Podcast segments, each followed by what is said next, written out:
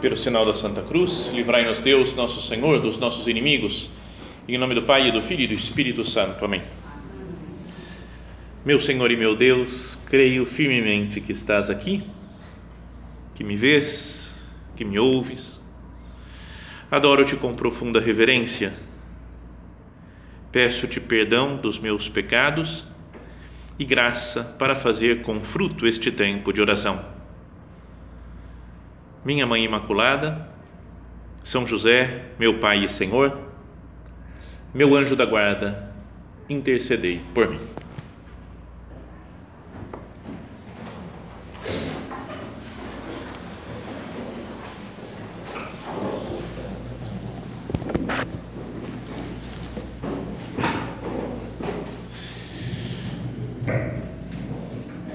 Uma coisa que sempre me irritou um pouco foram são algumas traduções da Bíblia que não são muito de acordo né, com o, o que a gente sempre ouviu, sabe, desde criança.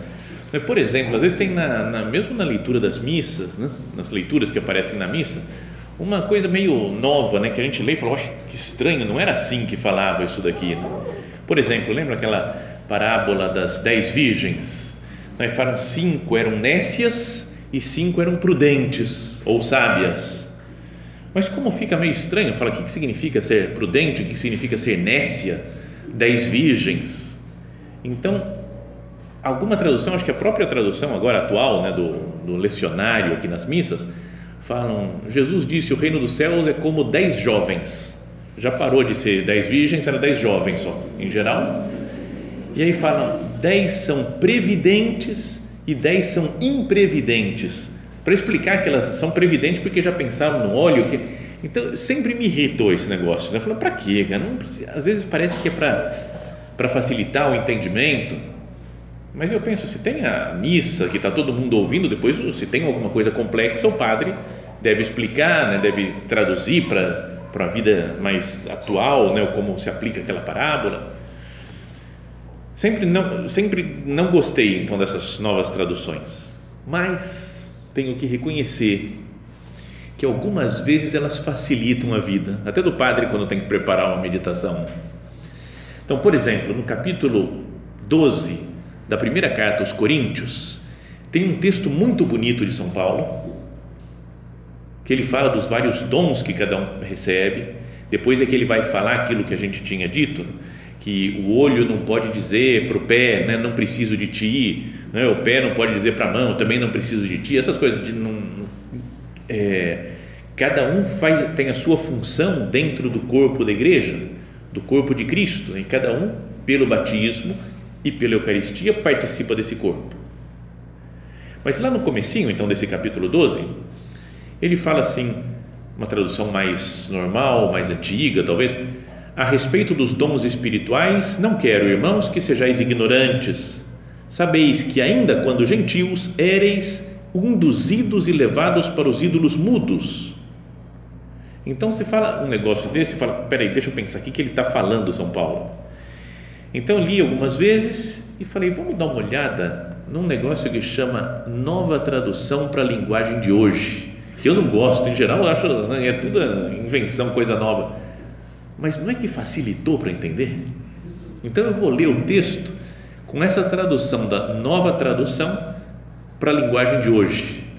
E se vocês quiserem muita precisão, então vai mais no original, né, para saber exatamente como é que falou. Mas aqui São Paulo explica. Então começa o mesmo texto diz: Meus irmãos, quero que vocês saibam a verdade a respeito dos dons que o Espírito Santo dá. Só isso já fica mais claro. Né? Eu vou falar a verdade sobre os dons que o Espírito Santo dá. Vocês sabem que quando ainda eram pagãos, vocês eram desviados de várias maneiras para a adoração dos ídolos, os quais não têm vida. Está vendo? Muito mais claro, né? E aí continua. Por isso, precisam entender que ninguém diz Jesus seja maldito, pode estar falando pelo poder do Espírito, do Espírito de Deus. E que ninguém pode dizer Jesus é o Senhor, a não ser que seja guiado pelo Espírito Santo. Só pelo, pelo Espírito Santo que a gente reconhece Cristo.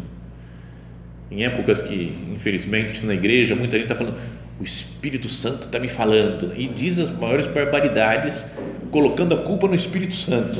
Então, é, aqui São Paulo fala, né? ninguém pode dizer que Jesus seja maldito e falar que é o Espírito Santo que mandou ele dizer isso daí. Né?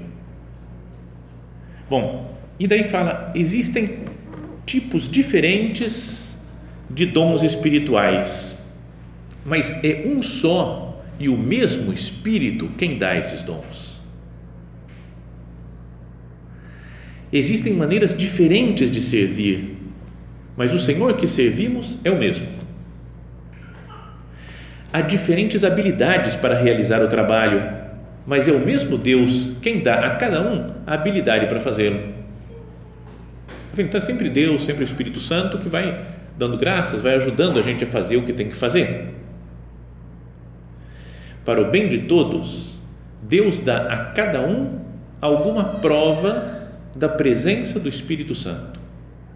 Para uma pessoa, o Espírito dá a mensagem de sabedoria, e para outra, o mesmo Espírito dá a mensagem de conhecimento. Para uma pessoa, o mesmo Espírito dá fé, e para outra, dá o poder de curar. Uma pessoa recebe do Espírito poder para fazer milagres, e outra recebe o dom de anunciar a mensagem de Deus. Ainda outra pessoa recebe a capacidade para saber a diferença entre os dons que vêm do Espírito e os que não vêm dele. Para uma pessoa, o Espírito dá a capacidade de falar em línguas estranhas, e para outra, ele dá a capacidade de interpretar o que essas línguas querem dizer. Porém, é um só e o mesmo Espírito quem faz tudo isso. Ele dá um dom diferente para cada pessoa, conforme ele quer. Então é muito claro né, o jeito como está falando aqui. E depois diz: Cristo é como um corpo, e cada qual e, e, perdão, Cristo é como um corpo, o qual tem muitas partes, e todas as partes, mesmo sendo muitas, formam um só corpo. Assim todos, também nós, judeus e não judeus, escravos e livres, fomos batizados pelo, pelo mesmo Espírito para formar um só corpo. Então daí é que ele começa a falar né, da doutrina do corpo místico de Cristo. Então no corpo de Cristo tem diferentes membros, como no nosso corpo físico, material, tem diferentes órgãos. E é importante que os órgãos sejam diferentes, que cada um tenha a sua característica. Não é? Tem órgãos que parece que são super especiais. Né? Eu não sei, eu penso o olho, por exemplo, refinado, enxerga, enxerga cores, não é? e é super delicado o olho, e tem pé que é muito mais grosso, assim, muito mais, ah, sei lá, mais, menos trabalhado, digamos assim. Né? Não é? O olho é mais, mais perfeito. Mas se tudo, todo mundo tem que ser olho, ia ficar um monte de olho numa caixa. É meio tenebroso, né? tétrico falar um negócio desse, né? Põe um, monte de olho lá. Se não tem pé, não tem perna, não tem mão, não tem braço, não tem cabeça, não tem ouvido, nariz, garganta, não tem corpo então, cada um recebeu um dom diferente do Espírito. Né? Isto é a comunhão dos santos. Cada um do seu jeito, com o seu modo de ser, com seu modo de pensar, com a sua espiritualidade mais característica. Formamos um só corpo, porque recebemos, falávamos antes, um só batismo um só Espírito Santo e recebemos e comungamos um só corpo de Cristo. Então, queria que nós pensássemos né, em alguns aspectos sobre isso. O primeiro é que cada um reconheça a importância de pertencer ao corpo de Cristo. Pensa no que é isso, né? Às vezes a gente pode olhar para Deus como alguém distante, sei lá que vai me castigar. Ou mesmo Jesus, né, que fala: Nossa, Jesus, você é tão santo, fez tanta coisa maravilhosa, deu a vida por mim e eu, tão pecador, miserável. E a gente pode se sentir meio distante de Cristo. Então, meditar nessa verdade, eu pertenço, eu sou parte do corpo místico de Cristo. Não sou eu que inventei isso. Né? Tá, São Paulo fala, está na palavra de Deus. Né? E a Bíblia não pode mentir, não pode nos enganar, né? que nos dá segurança de verdade. Vamos falar, nós somos corpo de Cristo, membros desse corpo. Cada um de nós que está aqui e outras pessoas que não estão aqui, todos participamos do mesmo corpo. E então, aí a gente vê a importância né, até da, da nossa vida espiritual, da nossa luta, de procurar melhorar, se santificar, estar tá cada vez melhor espiritualmente, para ajudar o resto do corpo. Não é? Lembra que São Paulo também fala: se um, um membro sofre, todos sofrem com ele. Pensa o, dedinho do pé que a gente machucou. Está com uma bolha no dedinho do pé. Muita coisa já tem que mudar na nossa vida. Né? Vocês não vão poder colocar um sapatinho fechado de salto, né? porque vai ficar apoiando lá no salto, não, vai, vai doer, vai, vai machucar, vai arrebentar a bolha. Então, então você tem que pensar, e aí você fala, então vou usar o sapatinho mais aberto, a sandália, porque assim dá para usar né, tranquilo. Chega em casa, tira a sandália até para andar descalço e chuta a quina da mesa. Sempre acontece, não acontece isso sempre? Quando você está machucado, acerta em tudo, todo canto, né? Acerta. Então, eu não sei porquê, deve ter uma explicação física, teológica para isso, mas é real. Então, é só o dedinho que está mal. Mas a gente fica mal tudo, né? Fala, nossa, estou mal. Se tem uma dor de estômago, uma dor de cabeça, parece que está tudo, tudo mal né? na vida. Não é que o corpo inteiro está podre, é uma coisa só que está com problema. Uma coisa só, mas o corpo todo sente. Atrapalha a vida, né? Que um membro está sofrendo. Então, se nós pensamos assim também, se eu estou mal na minha vida espiritual, eu influencio de certa maneira todo o corpo de Cristo, as outras pessoas. Atrapalho, digamos assim, a santidade dos outros. E se eu estou bem, eu ajudo na santidade de todo mundo. Isso é o que fala São José Maria em Forja, por exemplo. Fala: a tarefa da nossa santificação pessoal repercute na santidade de tantas almas e na da Igreja de Deus. Se eu sou santo, eu estou ajudando as outras pessoas a ser santas, estou ajudando a igreja a ser santa. E o negativo disso poderia ser lido. Então, a minha falta de luta na minha santificação pessoal está atrapalhando, repercute também é? na falta de santidade de tantas almas, na falta de santidade de tanta gente da igreja. E no livro Caminho tem um capítulo inteiro que se chama Comunhão dos Santos. Então queria ir lendo alguns pontos, né? são vários né? que ele, hum, o São José Maria, né? nosso padre, vai explicando o que é a Comunhão dos Santos, como pensar nela durante o dia então eu trouxe aqui alguns pontos de lá para que a gente que ajude a nossa oração. Logo no começo ele diz: Comunhão dos santos. Como hei de dizer-te? Sabes o que são as transfusões de sangue para o corpo? Pois assim vem a ser a comunhão dos santos para a alma. Como uma transfusão de sangue. Né? Às vezes uma pessoa que está mal, que está sofrendo, precisa de sangue, né? porque perdeu muito sangue, fez uma cirurgia. Então tem que outras pessoas doar sangue para ela. E se o sangue é bom, né, e de acordo com o que a pessoa tem que receber, ela, ela vai melhorando de saúde. Se o sangue está contaminado, está infeccionado com alguma coisa, então vai piorar, vou transmitir doença para outras pessoas. Assim também com a comunhão dos santos.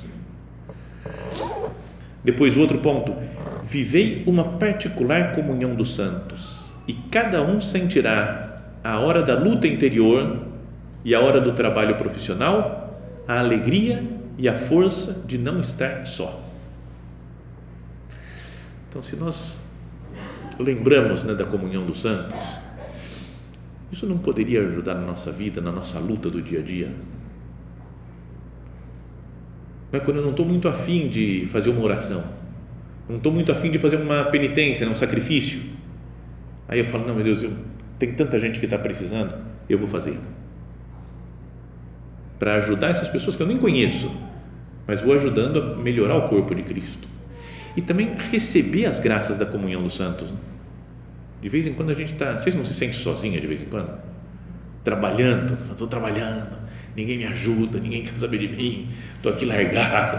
Né? Então, não, sabe, quando a gente se sente mal né? e fala, para que esse negócio de santidade? Não serve para nada isso daqui, quer que o mundo acabe. A gente lembra, peraí, tem gente que está rezando por mim. Né? Tem gente que, mesmo que eu não conheça, está oferecendo suas dores, seus sacrifícios. Pensar que tem todo mundo que está aqui, por exemplo, nesse recolhimento, tem desejo de santidade. Né? Se a gente volta para casa, fala, não estou sozinho, tem mais 100 mulheres lá que mais ou menos estão querendo ser santa também. Então, sabe, isso daí vai ajudando nossa, nosso empenho na luta. É conhecida, lembra a história daquela uma mulher também que teve, Glória Polo, ela chama, que recebeu um raio na cabeça lá, morreu, ressuscitou, foi uma coisa meio maluca, ela foi para o céu, voltou. Então ela achou que ia morrer, mas não morreu. E aí parece que Deus falou para ela, mostrou que ela não tinha morrido por causa de, acho que era um pescador que, da, da Colômbia, da Venezuela, não sei de onde que era, que pegou um jornal para embrulhar o peixe dele, acho que era, e viu a notícia de jornal, mulher recebe um raio, não sei o quê, e falou, nossa, coitada, e rezou para ela, sem conhecer, sem nada, só porque viu a notícia no jornal, então, como que a graça de Deus foi lá, o sangue bom foi para ela lá, e ela recuperou a saúde outra vez. Então não estamos sós.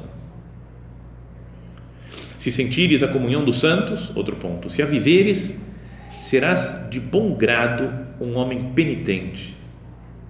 E compreenderás que a penitência é gaudium et si laboriosum, alegria, embora trabalhosa. E sentir-te-ás aliado de todas as almas penitentes que foram, são e serão. Então, quando a gente faz uma penitência, se a gente lembra, fala, Outros santos também fizeram penitência. Só pensar isso não ajuda.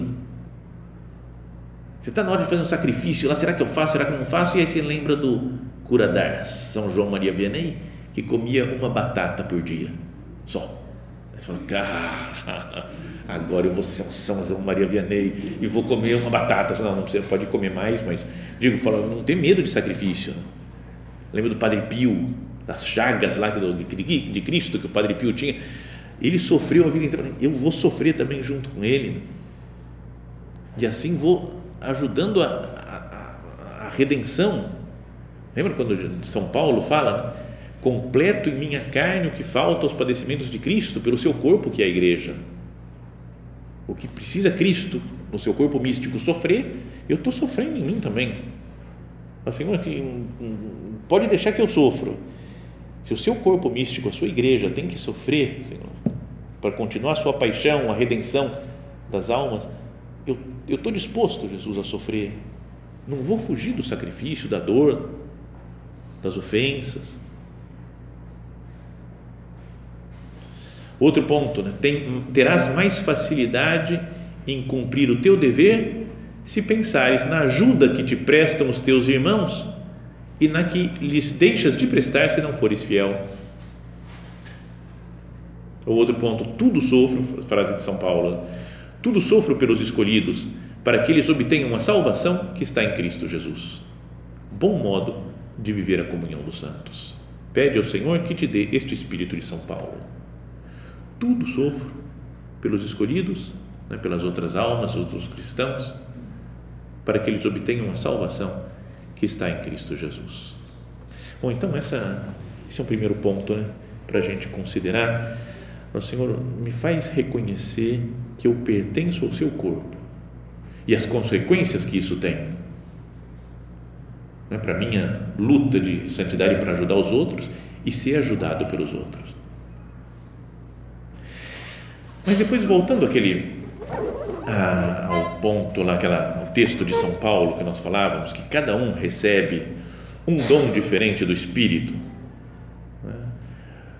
Fala para uma pessoa o Espírito dá a mensagem de sabedoria, para outra o mesmo Espírito dá mensagem de conhecimento, para uma pessoa o mesmo Espírito da fé e para outra dá o poder de curar. Uma pessoa recebe do Espírito o poder para fazer milagres e outra recebe o dom de anunciar a mensagem de Deus. Ainda outra pessoa recebe a capacidade para saber a diferença entre os dons que vêm do Espírito e os que não vêm dele. Para uma pessoa, o Espírito dá a capacidade de falar em línguas estranhas e para outra, ele dá a capacidade de interpretar o que essas línguas querem dizer. Cada um tem uma, uma característica, um dom do Espírito Santo para servir o corpo de Cristo, para ajudar os outros irmãos. Então, queria então agora que a gente procurasse rezar, né? cada uma pensando qual que é o dom que eu tenho. O que que Deus fez comigo? A característica que Ele me deu para ajudar no, no corpo de Cristo, para ajudar as outras pessoas, os outros cristãos.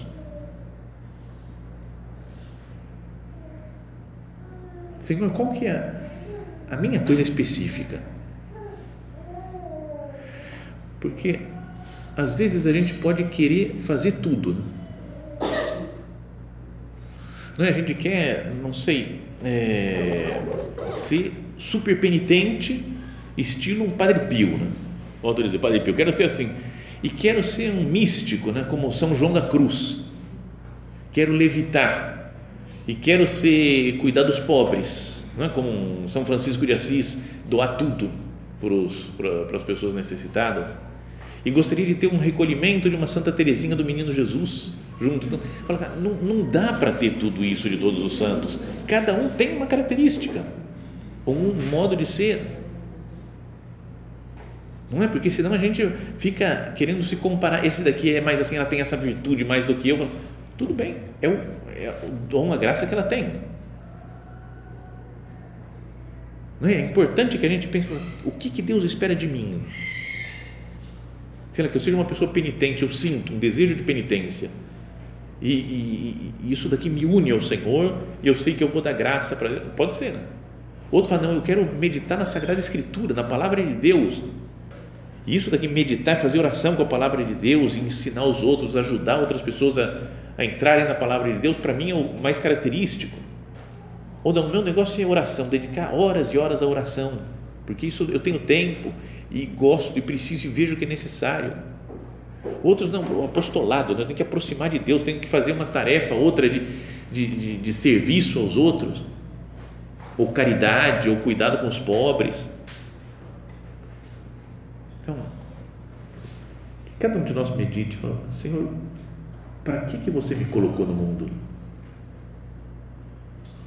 E qual que é o dom do Espírito que eu recebi de maneira mais forte e que é o meu modo de contribuir na comunhão dos santos. Um especial, pode ter outras coisinhas que a gente também faz, não é que eu, eu só rezo, não faço mais nada. Tem que ter, cada um tem algumas coisas, mas o que é o meu específico? Também lendo agora esses dias na, no livro dos Atos dos Apóstolos, tinha aquela, aquele momento da criação dos diáconos, que falam que as, falam que as viúvas dos, dos judeus helenistas, tinha uns que tinham uma, tinha uma, tinha uma cultura mais parecida com a dos gregos, eles estavam sendo meio descuidados, né? as pessoas carentes estavam sendo descuidados, e os judeus mais judeus mesmo assim, do, né, do, de Israel, estavam mais bem protegidos, mais bem cuidados. Então começaram a reclamar né, com os apóstolos. Espera aí, isso aqui não está certo. Sabe? Rolos de discussão na igreja desde os comecinhos. Então isso também ajuda a ver que problemas na igreja sempre teve, sempre vai ter. Mas daí eu acho, o que eu achei legal meditando isso foi que o São Pedro reuniu o pessoal, os apóstolos reuniram e falou: ó, a gente não consegue dar conta de tudo. Falou: nós, apóstolos, temos que nos dedicar à oração e à pregação da palavra de Deus então vamos nomear, pedir luz para Deus e escolher sete pessoas que vão cuidar dessa coisa do serviço, da caridade mais diretamente, para que não tenha injustiças com as pessoas carentes. Então, começou assim, né? escolheram sete, impuseram as mãos sobre eles e passaram a ser os sete primeiros diáconos da igreja católica. Então, imagina um São Pedro que fala, pode deixar comigo o que eu faço. Às vezes a gente tem essa tendência, né? Fala, não, caridade eu tenho que fazer. Tenho que fazer, não, tudo bem que eu tenho que rezar. Mas deixa comigo, eu rezo, eu prego a palavra de Deus, eu vou ajudar as viúvas, eu vou fazer isso, eu vou viajar para lá, para. Não, ele falou: peraí, eu não consigo fazer tudo. O específico meu é que Deus me pediu oração e pregação da palavra. Então vamos ver, outros vão ser as coisas de caridade, de serviço, de. Então por isso é importante né, pensar qual é o meu lugar na igreja.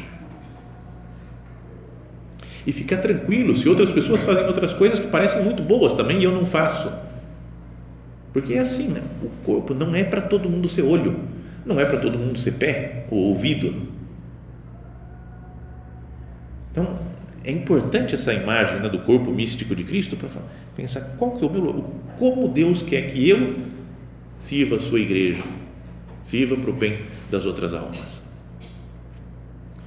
E um terceiro ponto é como que eu aceito e amo o lugar dos outros. Porque pode ser que a gente comece a cobrar, né? Eu aqui, ó, só me penitenciando o dia inteiro e aquela outra afogada, não faz nada, vida mansa, só pensa em comer, beber, fica descansando, passeando e eu ralando aqui. Talvez seja uma visão, tudo bem, alguma vez tem que corrigir, mas outras pessoas têm outros dons. É como, lembra o olho? Né? O olho falando, o cara é pé. Ah, pelo amor de Deus, o cara é pé. Eu sou olho. Eu enxergo, ele não enxerga nada. Eu que enxergo. Não é como se tivesse que o pé começar a enxergar também, né?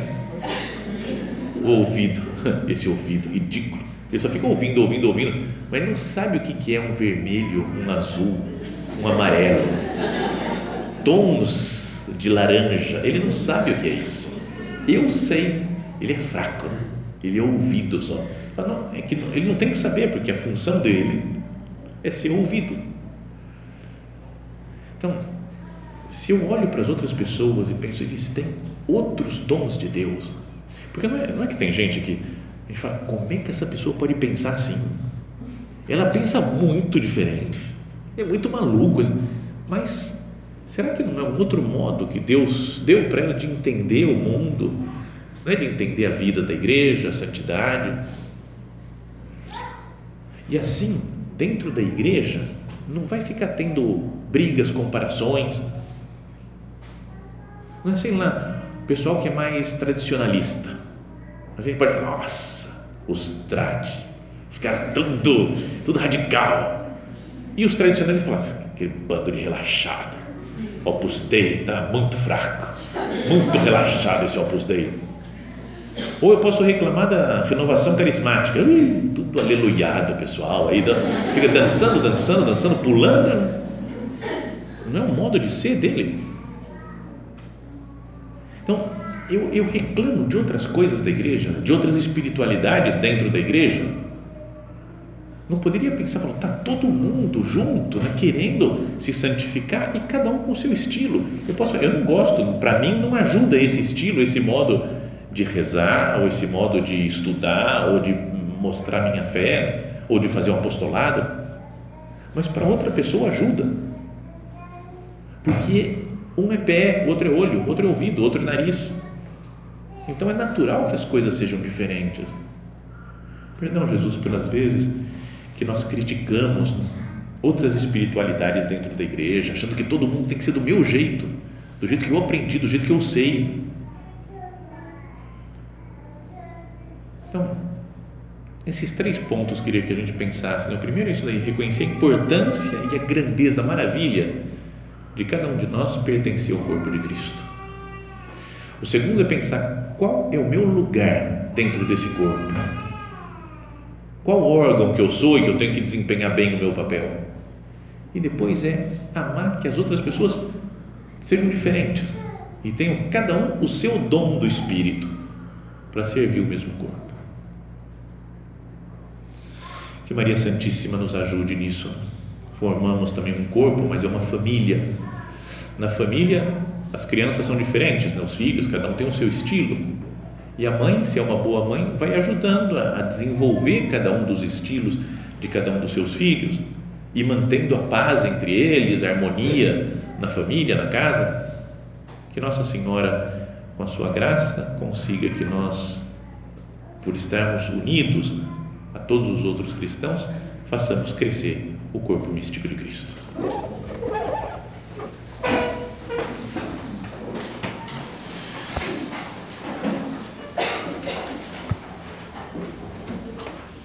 Dou-te graças, meu Deus, pelos bons propósitos, afetos e inspirações que me comunicaste nesta meditação. Peço-te ajuda para os pôr em prática. Minha Mãe Imaculada, São José, meu Pai e Senhor, meu anjo da guarda, intercedei por mim.